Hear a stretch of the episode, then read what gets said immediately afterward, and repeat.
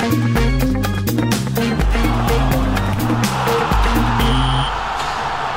Hoje com a jornalista da Rádio Observador, Filipa Ribeiro. Filipa, muito bom dia. Olá, muito bom dia. Olha, começamos as outras histórias do desporto com um momento de paz, não é? 17 Sim. anos depois, parece ter chegado ao fim uma das maiores eh, zangas do ténis. Serena Williams e Maria Sharapova fizeram as pazes e agora são amigas. São amigas, é verdade. As tenistas norte-americana e russa não tinham a melhor relação desde 2004, o ano em que Sharapova venceu Serena no final de Wimbledon. Na altura, a norte-americana Serena era bicampeã em título e perdeu a competição para Sharapova, que se tornou numa das tenistas mais novas a vencer eh, essa competição em, em Wimbledon.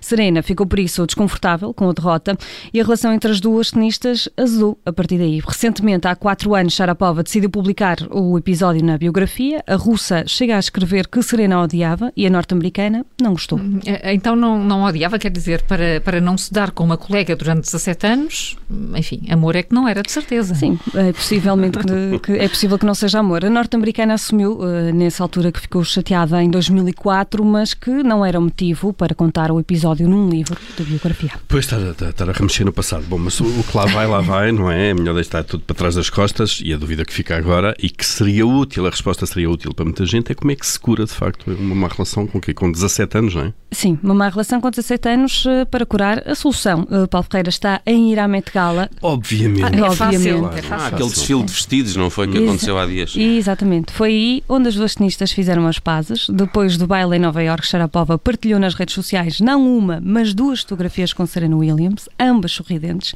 Numa das fotos está também a irmã de Serena Williams, Venus Williams, que veio dizer no Instagram que a zanga tinha terminado e que a irmã chegou a abraçar Sharapova no Met Gala. Ah, Portanto, se... A coisa foi, foi, foi sério. Forte, foi, foi no Instagram, claro. é porque é verdade. Sim. Ora, é caso então para dizer que tudo está bem quando acaba bem. Foi pena não terem resolvido o assunto enquanto competiam, não é? É verdade, mas ainda bem que durou 17 anos, pelo menos até terminarem as carreiras, porque uma rivalidade alimenta sempre estas competições. Bem, o que ninguém fala é que foi o Instagram que salvou esta amizade, não é? Porque se não há aquelas publicações, claro. ninguém fazia as pazes com ninguém. Claro, e as fotografias são a prova. E só espero que também não se voltem a chatear por causa dos vestidos que levaram a essa gala, que foi não, um autêntico iam desfile, as três, é? Iam de, de cores diferentes, por isso, é? a princípio. Okay. Vi, vi, grandes vestidos nessa, nessa gala.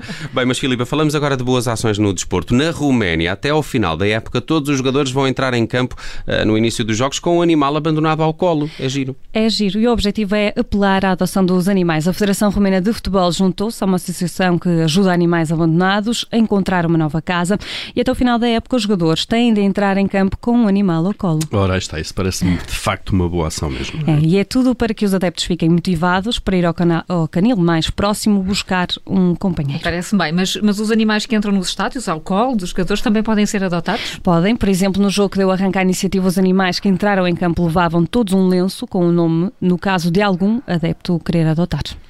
Mas levar os animais para dentro do campo não é arriscado, os animais não ficam assustados com o barulho dos adeptos ou das claques? Essa foi uma questão também pensada por parte da Federação Romena e para não se correr o risco de os animais ficarem assustados, a Federação proibiu o uso de fogos de artifício, por exemplo, petardos e bombas de fumo nas bancadas. Pá, isto pode dar alguma diversão se aqueles animais começarem a ter necessidades àquela hora, depois eh, vai ser estranho estar a, estar a jogar exatamente no mesmo campo no que aqueles animais, não é? Pois. Vamos esperar que isto corra bem.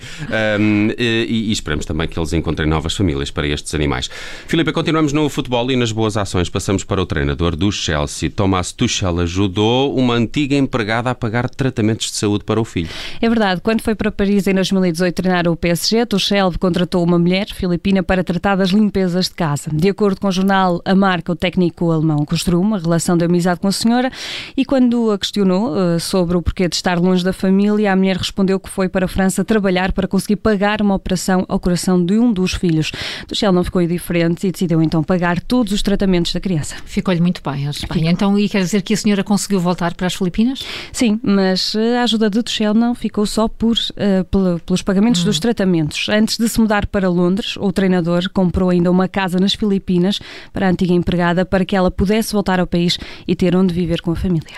Bem, que grande coração este Sim. do Tuchel, muito bem. Sim. Quem está também de coração cheio, mas de orgulho do filho, é a mãe de Cristiano Ronaldo, não é novidade não é? Dolores, a Dona Dolores ainda não desistiu do sonho, é de ver o Ronaldo no Sporting, pelo menos mais uma vez. Há muito, há muito que Dona Dolores está a pressionar o filho para voltar. A mãe de Cristiano Ronaldo foi a convidada de ontem do podcast ADN de Leão e na entrevista Dona Dolores reforçou que tem lembrado o filho de que o quer ver no Sporting. Na altura que ele foi agora para Manchester, dava, estava sempre a falar na televisão que era o Manchester City. Ele disse, mãe, a mãe que não se preocupe do que eles estão a dizer, que eu vou para o Manchester, que eu tenho dito ele. A mãe que estava tanto de ver no Manchester. E ele disse, vou-lhe fazer a vontade. E fez-me. Então, mas agora tem que convencê-lo a vir para aqui. Já disse a ele, já disse a ele. O, o, o meu desejo é ver jogar no Sport antes de morrer. Vamos ver. Portanto, deixa cá ver se eu percebi. O regresso de Ronaldo ao Sporting pode mesmo acontecer. Ah, se a mãe quer. Sim, Dolores, claro. Isto é a chamada fonte próxima, não é? fonte muito próxima neste hum. caso, é? mas também não sei se repararam que a Dona Dolores eh, disse que a ida para Manchester também deve ter sido influenciada por conselho dela. Isto é, ela dá muitos conselhos depois algo acontece. Dá muitos conselhos hum. e a mãe é que manda, neste caso, e no podcast a Dona Dolores mostrou mesmo isso. Está a entender que Ronaldo foi para Manchester por ela ter dito que gostava de o ver em Inglaterra. Eh, mas atenção, que no caso do Sporting, para além do filho, Dona Dolores também quer ver o neto no clube. Ora, ou seja, vai a família a ver o todo. Toda, claro. Mãe, avó, avó. É o costume. Mas o miúdo tem tudo para ser um bom jogador. Pelo menos tem um bom professor em casa, não? Sim, uh, e Dona Dolores uh, disse mesmo que Cristianinho já terá pedido ao pai para jogar no Sporting. Uh, no entanto, o filho Cristiano Ronaldo está a começar uma carreira nas camadas juvenis do Manchester United.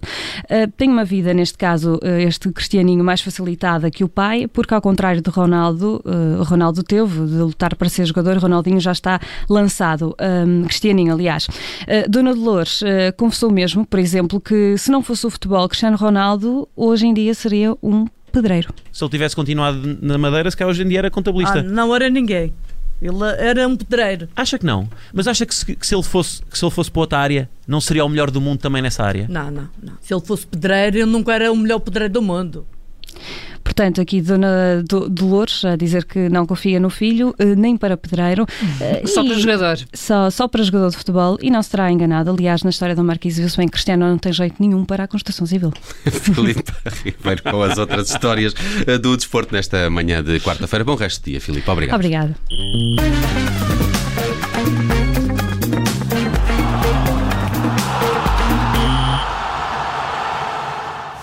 Obrigada por ter ouvido este podcast. Se gostou, pode subscrevê-lo, pode partilhá-lo e também pode ouvir a Rádio Observador online em 98.7 em Lisboa e em 98.4 no Porto.